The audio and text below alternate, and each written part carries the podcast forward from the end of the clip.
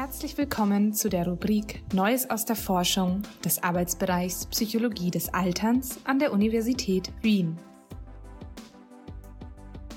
Hier finden Sie Zusammenfassungen interessanter psychologischer Forschungsbefunde aus der Welt der aktuellen Fachliteratur.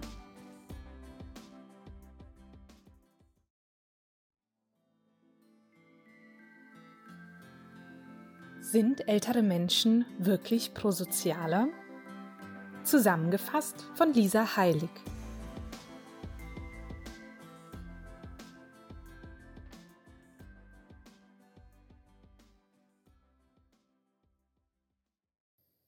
Was denken Sie, wer hilft öfter? Junge oder ältere Erwachsene?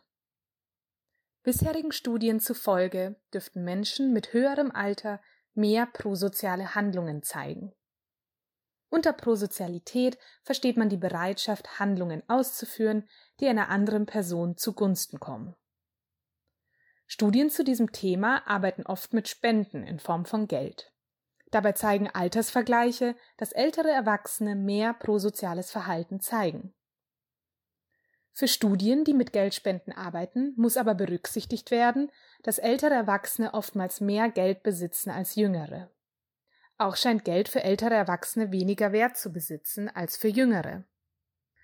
Das kann die Bereitschaft, Geld zu spenden, beeinflussen. Die Forscherinnen Best und Freund beschäftigten sich daher mit der Frage, ob ältere Personen auch dann mehr prosoziales Verhalten zeigen, wenn sie anstelle von Geld etwas aufwenden müssen, von dem sie nicht wesentlich mehr als jüngere Erwachsene besitzen. Dafür führten sie mehrere Studien durch. In der ersten Studie mussten die TeilnehmerInnen Fragen dazu beantworten, wie sie in erfundenen Situationen handeln würden. An der Studie nahmen 160 TeilnehmerInnen teil, davon die Hälfte bis zu 44 Jahren alt und die Hälfte 45 Jahre oder älter.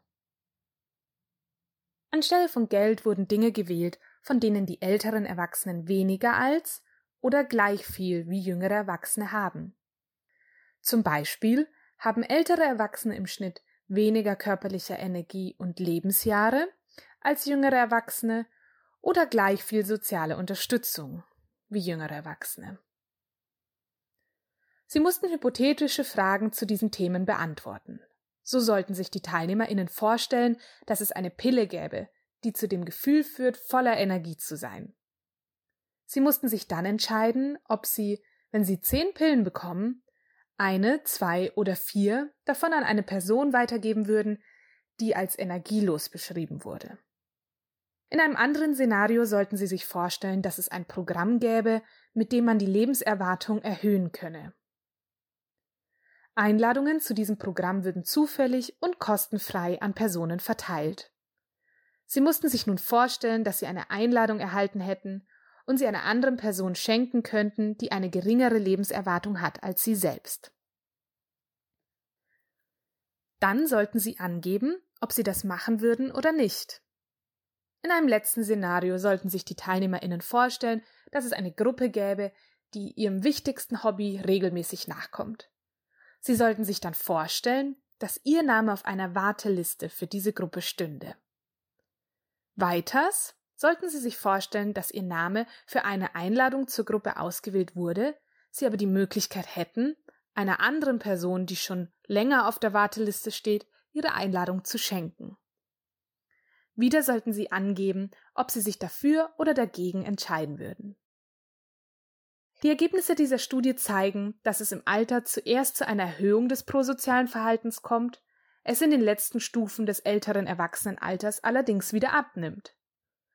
Dabei zeigte sich mehr prosoziales Verhalten bei älteren Erwachsenen, allerdings nur in bestimmten Bereichen. Insbesondere wenn die TeilnehmerInnen Energie abgeben und ihre Unterstützung zum Beitritt in die Gruppe anbieten konnten, zeigte sich ein Unterschied. In einer zweiten Studie, an der 156 Personen im Alter von 18 bis 89 Jahren teilnahmen, wurde überprüft, wie sich Personen in Situationen verhalten, die tatsächliche Auswirkungen haben. Die TeilnehmerInnen saßen dafür an einem Computer in einem Labor. Mittels eines Knopfdrucks konnten sie einen Schweizer Rappen, dabei entsprechen 100 Rappen einem Schweizer Franken, für Ärzte ohne Grenzen spenden. Sie konnten bis zu 15 Minuten ihrer Zeit aufwenden, um den Knopf immer wieder zu drücken, durften aber jederzeit die Studie beenden und nach Hause gehen oder im Internet surfen.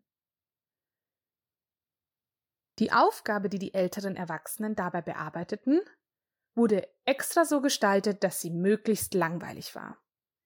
Je länger sie aber die Aufgabe bearbeiteten, umso mehr Geld konnten sie spenden. Die Ergebnisse zeigten keine Unterschiede zwischen älteren und jüngeren Erwachsenen. Diese Studie liefert also Hinweise dafür, dass das Alter im Falle von Spenden, die nicht aus dem eigenen Geld stammen, nicht mit Prosozialität zusammenhängt. Eine dritte Studie, an der 342 Personen im Alter von 19 bis 88 Jahren teilnehmen, war ähnlich wie die zweite Studie gestaltet, nur mussten die TeilnehmerInnen ihre Prosozialität dieses Mal außerhalb des Labors unter Beweis stellen. Die TeilnehmerInnen wurden auf der Straße gefragt, ob sie drei Minuten ihrer Zeit für eine Aufgabe, die zu einer Spende an Ärzte ohne Grenzen führte, entbehren würden. Sie bekamen ein Tablet, auf dem sie eine darauf dargestellte Münze von der linken auf die rechte Seite wischen.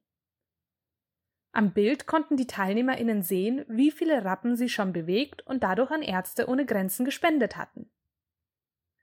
Auch die Ergebnisse dieser Studie zeigten keine Altersunterschiede in der Bereitschaft, Zeit zu spenden, um einen wohltätigen Zweck zu unterstützen. Die Ergebnisse der Studie werden positiv gesehen. Erwachsene jeder Altersgruppe zeigen prosoziales Verhalten, wenngleich das Verhalten beeinflusst wird davon, in welchem Bereich es geschehen soll.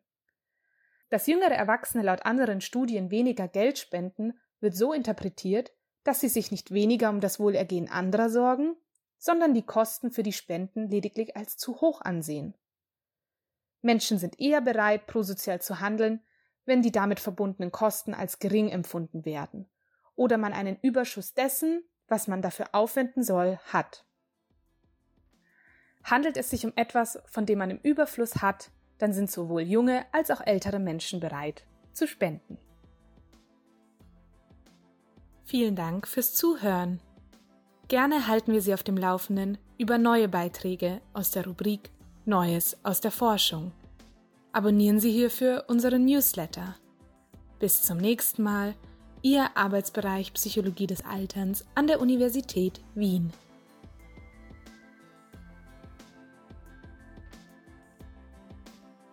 Dies war eine Zusammenfassung von Beyond Money Non-Monetary Prosociality Across Adulthood von Best und Freund, publiziert 2021 in Psychology of Aging.